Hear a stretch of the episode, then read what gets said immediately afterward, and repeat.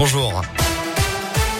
Et à la une aujourd'hui, c'est l'un des procès les plus attendus de cette année 2022 qui s'ouvre aujourd'hui aux assises de l'Isère à Grenoble, celui de Nordal Lelandais pour la mort de Maïlis Desarrojo en août 2017. La fillette de 8 ans et demi avait disparu lors d'un mariage auquel participait l'accusé. Son corps avait été retrouvé dans une forêt six mois plus tard. Mais Nordal Lelandais sera également jugé pendant plusieurs semaines pour des faits d'agression sexuelle commis sur deux de ses petites cousines de 4 et 6 ans à l'époque. Euh, c'était là aussi à l'été 2017. Il est poursuivi pour l'enregistrement et la détention de vidéos pédopornographiques, des vidéos qui n'auraient sans doute jamais été retrouvées si les enquêteurs n'avaient pas fouillé son téléphone portable.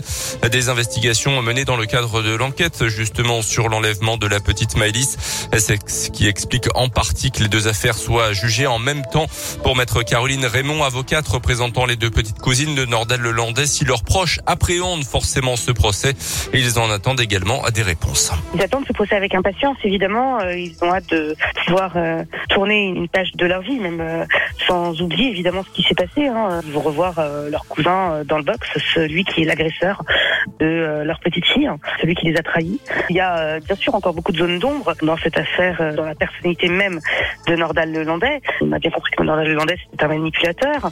Il a reconnu, je précise, hein, concernant ses petites cousines, euh, il souhaitera donner d'autres explications que le fait qu'il était sous emprise d'alcool et de cocaïne au moment des faits. À notre sens, Nordal Lelandais est bien évidemment plus un prédateur sexuel, compte tenu des actes commis sur ses petites cousines, euh, qu'un tueur en. Et pour l'avocate, d'autres éléments interrogent sur les liens que peuvent avoir ces deux affaires, aussi bien la proximité de l'âge des victimes que de la temporalité des faits. Les agressions sexuelles ont eu lieu dans les semaines qui ont précédé la disparition de Maëlys. Dans l'actu également, un procès s'ouvre également aujourd'hui devant les assises du Puy-de-Dôme. Celui d'un homme de 52 ans jugé pour la mort d'un trentenaire. C'était en septembre 2018 à Ambert. La victime avait été retrouvée lardée de sept coups de couteau. Les gendarmes qui l'ont découvert effectuaient une visite de l'immeuble où la veille s'était déclaré un incendie. Le décès serait survenu moins d'une heure avant la découverte du corps. Selon la montagne, l'accusé avait été arrêté à proximité en état d'ivresse. Le verdict est attendu jeudi. La dose de rappel obligatoire pour les pompiers, les soignants depuis hier. Ceux qui n'ont pas reçu leur injection contre le Covid risquent la suspension sans rémunération. Les contaminations continuaient de baisser hier un peu moins de 250 000 en France, mais pas le nombre d'hospitalisations.